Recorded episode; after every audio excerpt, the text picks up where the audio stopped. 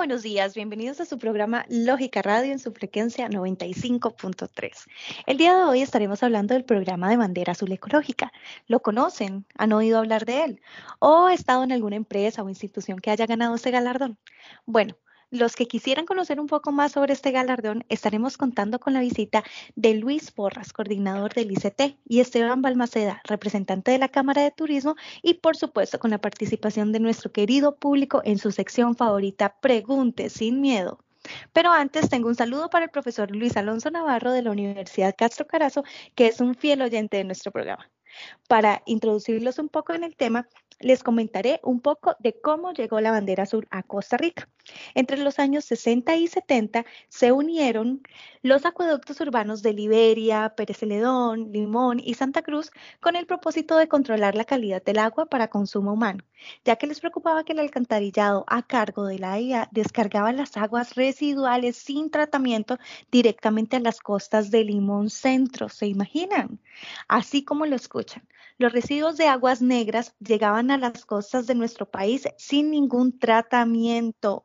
Con este antecedente, en el año 87 se elaboró el primer estudio de calidad de playas del ámbito nacional, llamado Criterios Bacteriológicos y Calidad Sanitaria de las Aguas de Playas de Costa Rica. Dicho estudio fue muy exitoso, pero lastimosamente no se siguieron las recomendaciones emitidas para corregir las fuentes de contaminación fecal sobre cinco de estas playas en Costa Rica. Por dicha, y preocupado por esta situación, en 1995 el doctor Darner A. Mora Alvarado, director del Laboratorio Nacional de Aguas de la IA, tuvo la oportunidad de revisar y realizar una pasantía en el Laboratorio de Aguas de Alicante, en España, y observar el sistema de desalinización del agua del mar en las Islas Canarias. En este lugar, el doctor Mora observó por primera vez una bandera azul ondeando cuyo significado representaba limpieza, acceso a agua potable y adecuada disposición de excretas. Influenciado por esta filosofía, el programa de bandera azul de Europa, en el 26 de diciembre de 1995, se creó el programa de, de bandera azul ecológica en Costa Rica con el propósito de establecer un incentivo para motivar las organizaciones de la sociedad civil, buscando el desarrollo de las zonas costeras. La administración del programa es compartida mediante una comisión interinstitucional conformada por el Instituto Costarricense de Turismo, el Ministerio de Salud, la Cámara Nacional de Turismo, el Ministerio de Ambiente y Energía y el Instituto Costarricense de Acueductos y Alcantarillados. La Comisión Nacional del Programa Bandera Azul Ecológica en el periodo 2001 y 2006 realizó el primer plan estratégico en donde se analizaron las debilidades, fortalezas, amenazas y oportunidades para establecer nuevas metas, como la ampliación del programa a 17 categorías, donde las oficinas, iglesias, municipalidades, hogares y centros educativos pueden unirse como comunidad para ser reconocidos con este galardón. Ahora, acompáñeme a averiguar en nuestra radio, con nuestro radio escuchas, qué tanto saben sobre el galardón. Tenemos en la línea a la señora Erika. Erika, ¿conoce usted el programa de bandera azul ecológica en Costa Rica? Sí, hola, buenos días. Claro que sí. Eh, bueno, tengo entendido que el programa de bandera azul ecológica es un programa que otorga galardones de forma voluntaria y gratuita a las organizaciones comités locales o comunidades que quieren iniciar un programa de mejora para la conservación y desarrollo de los recursos naturales, la implementación de acciones para eh, enfrentar el cambio climático, eh, la búsqueda de mejores condiciones higiénicas sanitarias para la mejora de la salud de los habitantes de Costa Rica. También tengo entendido que el programa este, pues ayuda a, a las empresas eh, que deciden formar parte de este programa, eh, las evalúa año a año y de acuerdo a los cambios y mejoras que, que las empresas hayan logrado, pues son premiadas con galardones y estrellas. Ah, entendido.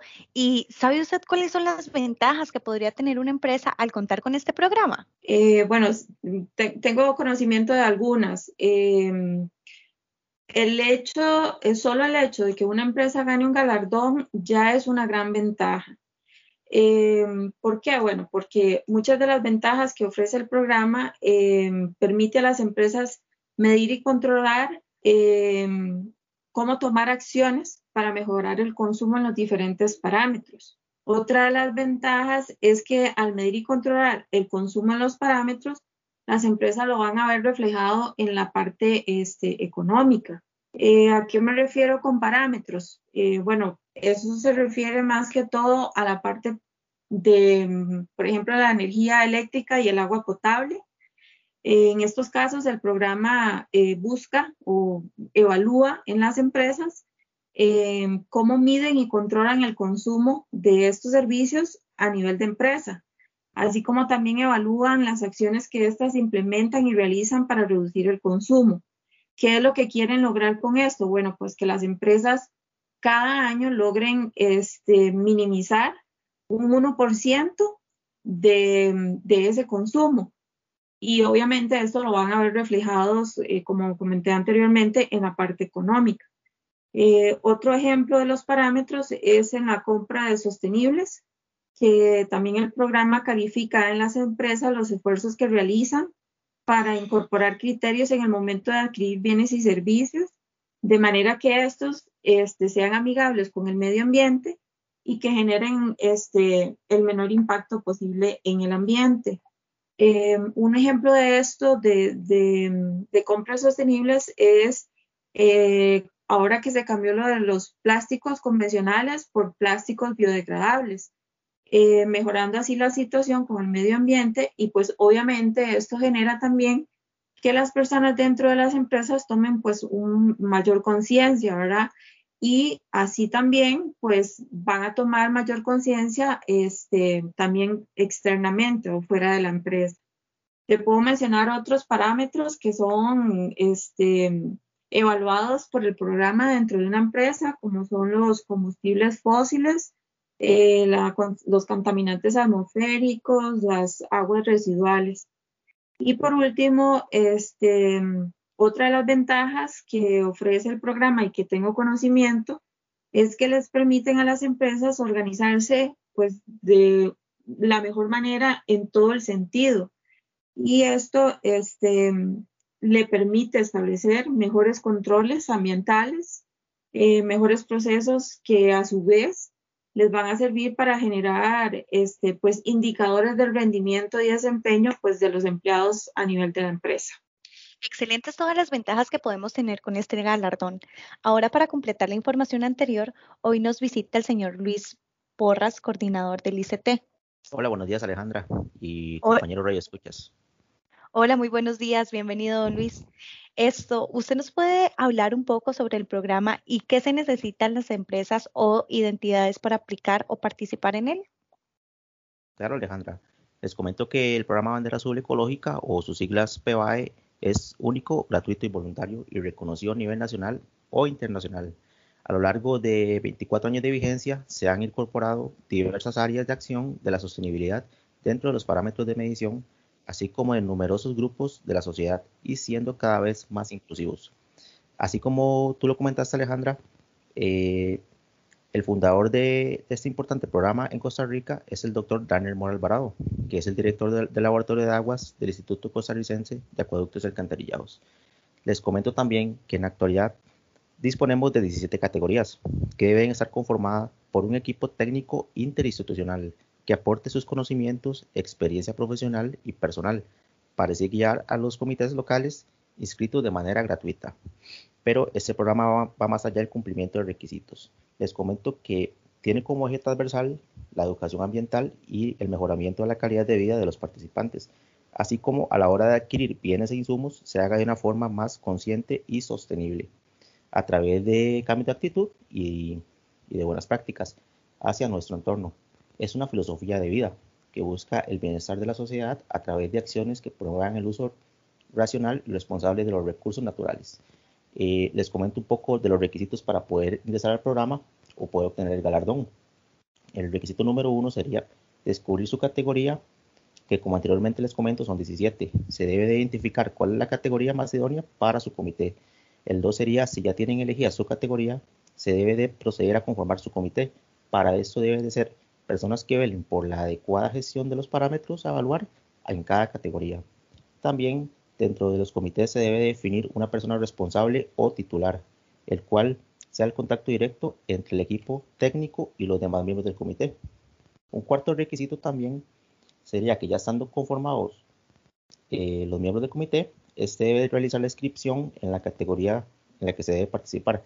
Pero ¿cómo podemos realizar esa inscripción? Pues muy fácil, Alejandra. Descargando el formulario en la página oficial de, de Bandera Azul, ahí podemos obtener el formulario para hacer la debida. Por último, el comité deberá elaborar un informe donde se dé la, el final la evaluación eh, propiamente de cada categoría, donde se evidencia el correcto cumplimiento de los parámetros de gestión. Eso sería un poco, Alejandra, de los requisitos para, para el tema de las categorías. Excelente, entonces ya nuestros radioescuchas pueden darse una idea de todos los pasos a seguir para, para poder participar en este programa de bandera azul ecológica y dónde pueden descargar pues el formulario que es parte de los requisitos, ¿no? Eh, ahorita que nos hablabas de las 17 categorías, eh, ¿nos puedes comentar qué parámetros se deben de seguir en algunas de estas? Sí, claro, Alejandra, les comento, eh, algunas de ellas sería la construcción sostenible, centros educativos, ecodiplomática, eventos especiales, movilidad sostenible, entre otras. Como les eh, menciono, en la construcción sostenible, por ejemplo, es un claro ejemplo de que los que participen en esta categoría, el proyecto que, deseen llevar a cabo tiene que, ser, tiene que ser por el galardón por la aplicación de buenas prácticas ambientales durante la fase constructiva, como por ejemplo adquirir materiales que sean amigables con el ambiente este comité deberá presentar un plan de identificación y gestión de impactos ambientales que incluya un plan de acción de medidas y buenas prácticas a implementar durante la fase constructiva.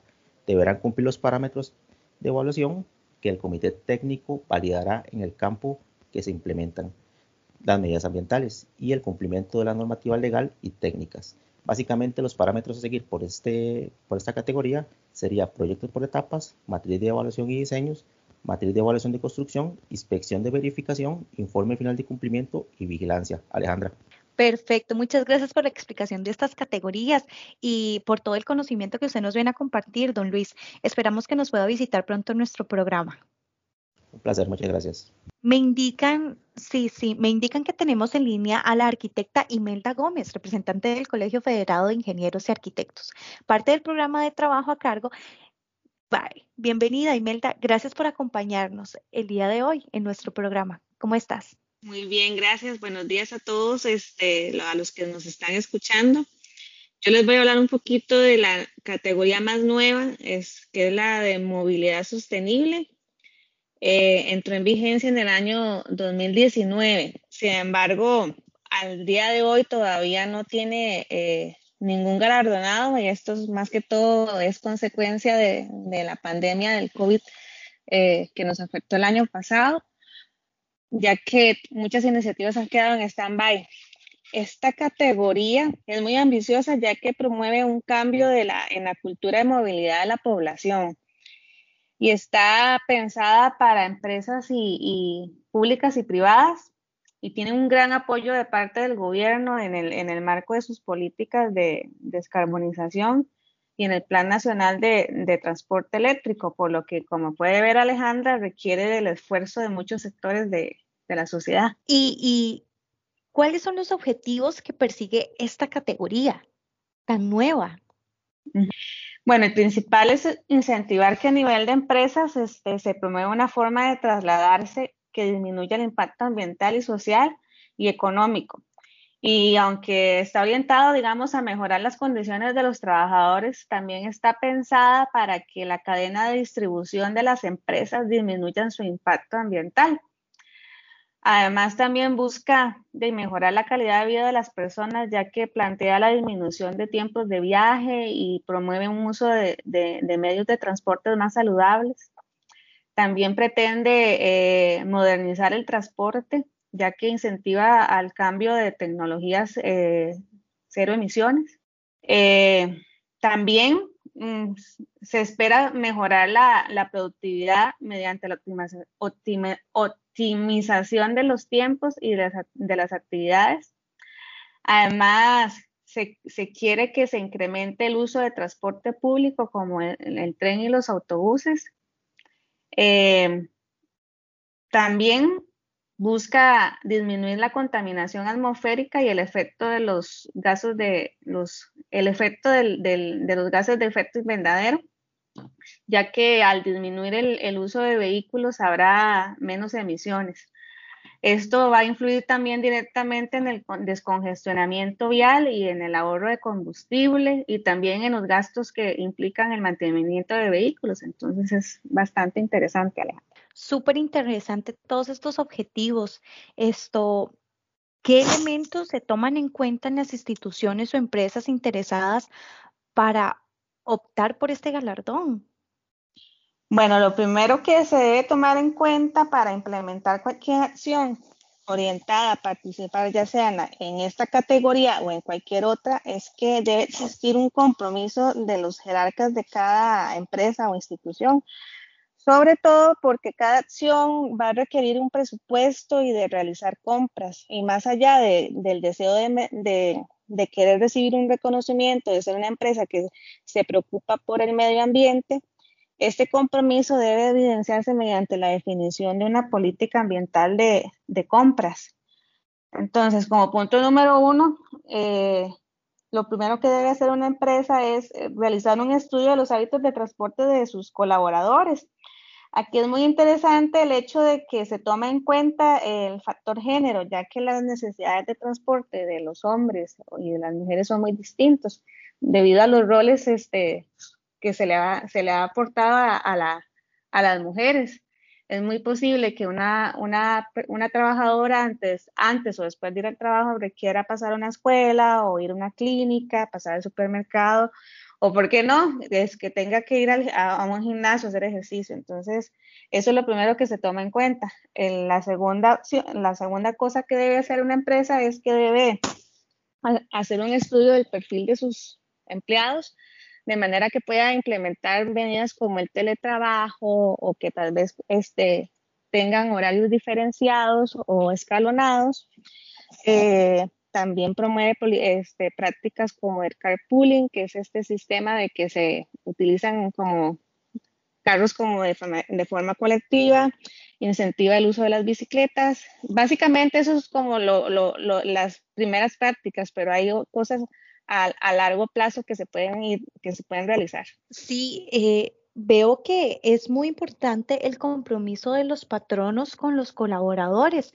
Eh, como usted nos menciona ahorita, el transporte de las mujeres es diferente, eh, el compromiso que se necesita de parte de cada colaborador es, diferente y hay que, y es, es bueno que los patronos lo, lo identifiquen y así les logren ayudar con estos, con este compromiso o, con estas estrategias, ¿cuáles son los alcances a largo y corto plazo que se pretende lograr en esta categoría? A largo plazo, bueno, mejorar este, eh, los espacios de trabajo haciéndolos más amigables para las personas. También se espera que para el año 2030 se haya renovado la flotilla vehicular nacional a tecnologías que sean cero emisiones. Eh, además, se, necesita una inversión importante en infraestructura y seguridad, ya que las empresas deben invertir en parqueos para bicicletas, parqueos que cuenten con cargadores para carros eléctricos. Además, deben de buscar la manera de cambiar la flotilla de la empresa y de proveer los equipos que permitan optimizar los tiempos.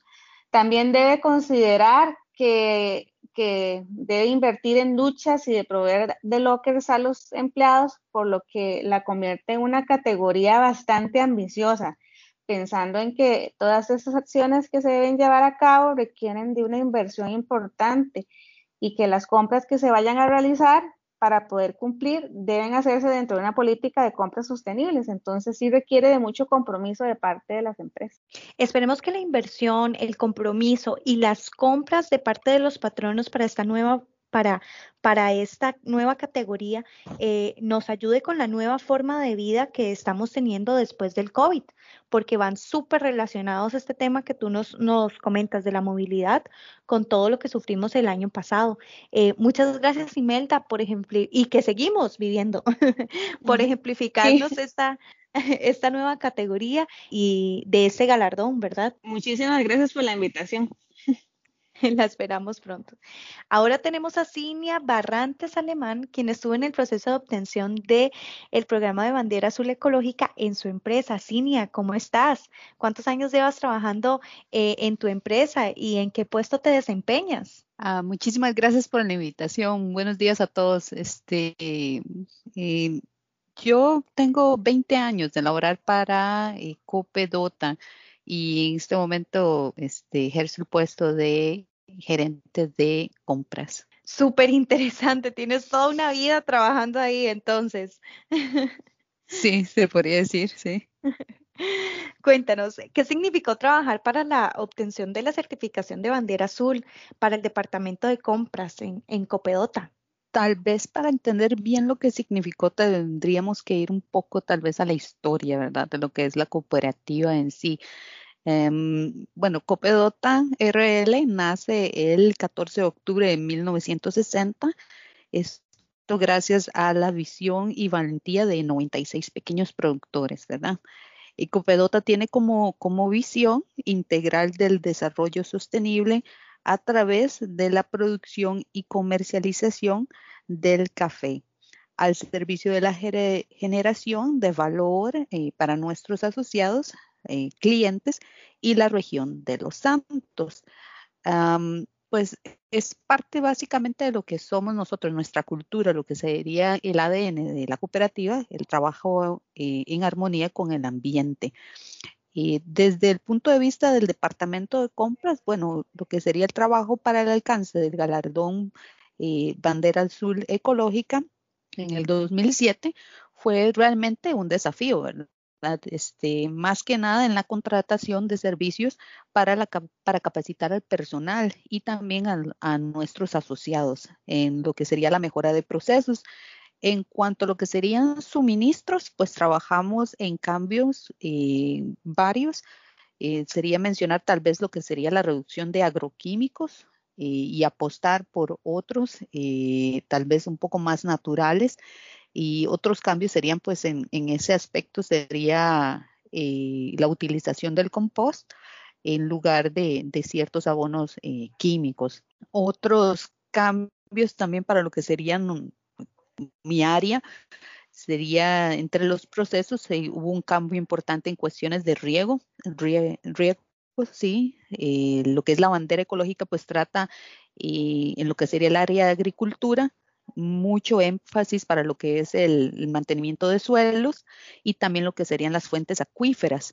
Entonces se trata de, bueno, no contaminar y también lo que sería pues eh, preservar.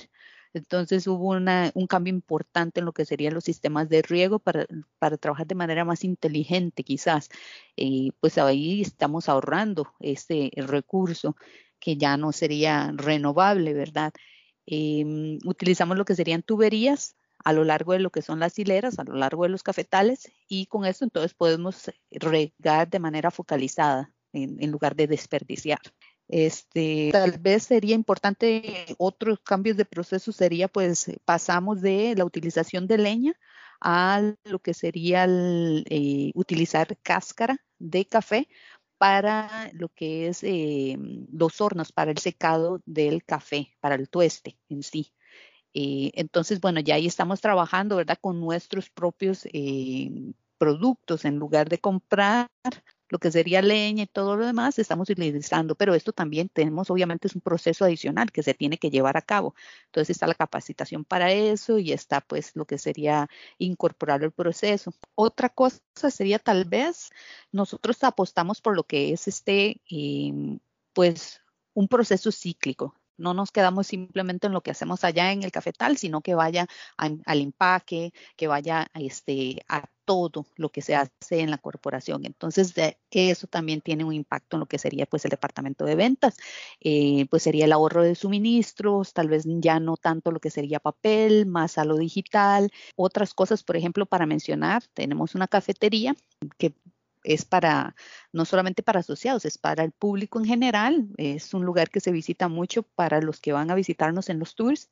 Entonces ahí también pues tenemos que extender eh, que se sienta que realmente somos una empresa comprometida con lo que es este, no solamente la bandera azul, sino otras certificaciones que hemos adquirido, como por ejemplo, este, la bandera azul sería la primera en el 2007, ¿verdad? Pero ya en el 2008, gracias a todo el trabajo que hemos venido realizando, logramos obtener entonces una certificación de carbono neutro.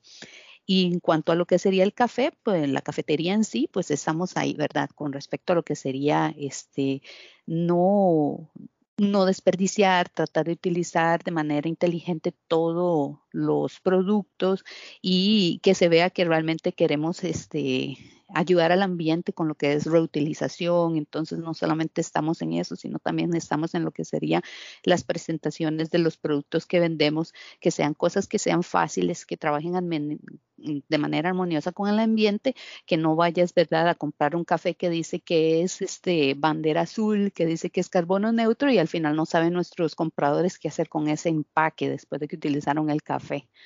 Esto sería básicamente lo que fue para nosotros desde el punto de vista de compras, trabajar ya allá antes de, estamos hablando del 2007, con una mentalidad de compras sostenibles, como lo es ahora, pues él, hizo 20.400. Entonces, eso sería así a grandes rasgos lo que fue la obtención de, de la bandera azul para nosotros y el trabajo que realizamos diariamente, ¿verdad? Que hemos venido realizando ya por décadas, inclusive antes del 2007 ya nosotros veníamos con esa, con esa idea, como le digo, nosotros trabajamos, somos una asociación, entonces somos, eh, tenemos muy arraigado lo que es el solidarismo y no solamente estamos hablando de nuestros asociados, pero estamos hablando de nuestro compromiso con, con Costa Rica y con el mundo, Alejandra. Muchas gracias, Ina, por contarnos tu experiencia y la verdad es que se ve pues toda la ayuda que han tenido ustedes como, como equipo, inversión, estrategias de trabajo, eh, las certificaciones que han obtenido, ¿verdad? La de carbono neutro y, y, son todo un ejemplo pues para las otras empresas o cooperativas de Costa Rica para poder eh, pues pensar más en verde y así esto ayudar un poquitito más al planeta Tierra, ¿verdad? Eh, Cinia, esperemos que cumplas otros 20 años más en la empresa y que por ahí un día nos traigan café porque suena muy rico para probarlo. Entonces, gracias a usted. Aquí esperamos el cafecito. que tengas un muy buen día. Ya ejemplificadas estas dos experiencias, nos podemos dar una idea de cómo se ha modificado y crecido este galardón a través de los años, ajustándose a las normativas actuales y llegando a distintos grupos de personas e identidades. No solo se quedó en las playas de nuestro país, sino que creció hasta el punto de encontrarlo en escuelas, edificios, iglesias de nuestra comunidad. Para terminar con el podcast del día de hoy, vamos a conversar con nuestro último invitado, el señor Esteban Balmaceda, representante de la Cámara de Turismo Don Esteban, ¿cómo está? Muy buenos días. Buenos días a todos y a todas. Muchas gracias por la invitación. Muchas gracias a usted por acompañarnos. Me dicen que usted nos va a ayudar a completar la última información que necesitamos. ¿Me podría mencionar alguna de las empresas galardonadas con este, con este galardón? ¿Galardonadas? Claro que sí. Eh, algunas empresas con este galardón serían el Grupo Mutual, la farmacia Fichel, que fue la primera farmacia en unirse a la bandera azul ecológica. También no solo se unió una sola farmacia, sino que fueron cinco sucursales a nivel nacional. Una en Zapote, Moravia, Multiplaza Oeste, Heredia al Parque y Los Ángeles en Alajuela. Algunas empresas también serían el Banco Nacional, Automercado y por último, pero no menos importante, AIR es la institución del país con más galardones del programa Bandera Azul Ecológica. Los últimos reconocimientos que obtuvieron fueron espacios naturales protegidos, salud comunitaria, comunidad clima neutral, comunidades, cambio climático y hogares sostenibles, como para mencionarte algunos, Alejandra. Súper bien. ¿Me podrías mencionar algunas de las categorías del programa? Te voy a mencionar tres categorías. Una de ellas es la agropecuaria. Son fincas agrícolas o pecuarias, áreas destinadas a sistemas productivos agropecuarios. La otra es el bienestar animal son todas aquellas instituciones, organizaciones y empresas que tienen como eje principal los animales. Su objetivo es fomentar y reconocer el bienestar animal y la sana convivencia interespecies en todas aquellas instituciones, organizaciones y empresas que sobresalgan por su alta conciencia y puesta en práctica de acciones que respetan los animales y motiven a otros a trabajar conforme a la legislación en temas de protección y bienestar animal. Y la última sería la el cambio climático. Se incentiva a las organizaciones a tener un desarrollo con criterios de sostenibilidad socioambiental, minimizando el riesgo provocado por efectos del cambio climático, mediante una gestión ambiental integral que genere un efecto multiplicador en los diferentes sectores del país. Súper importante esta última que usted nos menciona del cambio climático con, con, con, todo lo que hemos venido viendo, no sé, 20 años atrás y, y lo que ha cambiado nuestro clima, nuestros mares, eh, que, que, tengan esta categoría para que las empresas se enfoquen y así poder ah, darle nuestro granito de arena al planeta Tierra.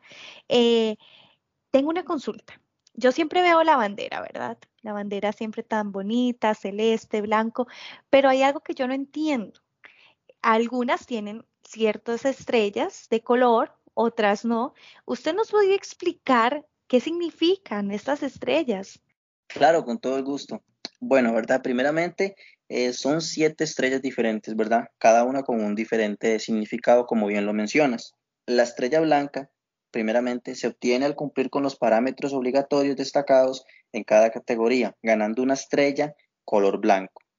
La estrella dorada está dirigida a las categorías de comunidades, playa y salud comunitaria con el objetivo de reconocer la labor de los comités locales en la identificación, gestión y acción sobre las fuentes terrestres de contaminación que producen un impacto negativo sobre la playa y la comunidad inmediata o bien que realicen acciones para proteger una microcuenca, ya sea una quebrada o un río. La estrella dorada podrá ser otorgada a comités locales del PBAE organizados que obtengan al menos una estrella blanca y que cumplan con los siguientes criterios. Identificación de fuentes terrestres de contaminación, gestiones administrativas y operativas para identificar el origen de la contaminación, el reporte de la situación de contaminación detectada ante las instituciones correspondientes, la toma de decisiones para la mitigación del impacto de la contaminación en la zona costera y la elaboración de un informe de gestión. La estrella rosada es dirigida únicamente a la categoría de playas. También busca premiar el esfuerzo de los comités locales que se capaciten y desarrollen acciones que garanticen la seguridad costera. Es otorgada a comités del PEBAE que logren al menos dos estrellas blancas y que cumplan con el siguiente criterio. Haber recibido dos cursos de capacitación, uno en materia de seguridad costera y el segundo en manejo del riesgo de reptiles semiacuáticos para informar al turista sobre estas amenazas en la zona costera. La estrella plateada, como resultado de la alianza entre el programa Bandera Azul Ecológica y Ecolones, se incorporará una estrella color plateado, con el logo de la iniciativa en ella complementaria en el galardón de las 16 categorías a aquellos comités locales que participan activamente en las campañas de colones a través de dos mecanismos. Comités locales que se comprometan en la apertura de centros de acopio mediante declaración y carta de compromiso. Los comités que entreguen sus materiales secos, limpios, separados en los centros de acopio asociados a colones. La estrella verde se otorga a los comités locales que promuevan y acompañen al menos un hogar para que participe y obtenga el galardón Hogares Sostenibles. Cada comité local que desee optar por esta estrella debe presentar los datos y las notas de los, de los hogares que acompañó en la categoría Hogares Sostenibles. También deben evidenciar que acompañaron en el proceso a las familias inscritas bajo su apoyo. La estrella naranja, esta estrella se enfoca en acciones al bienestar animal dirigido a animales de, de, compañía, perros y gatos. Para optar por esta estrella, los comités locales deben llevar a cabo al menos tres actividades de sensibilización y divulgación, cuyo criterio son los siguientes.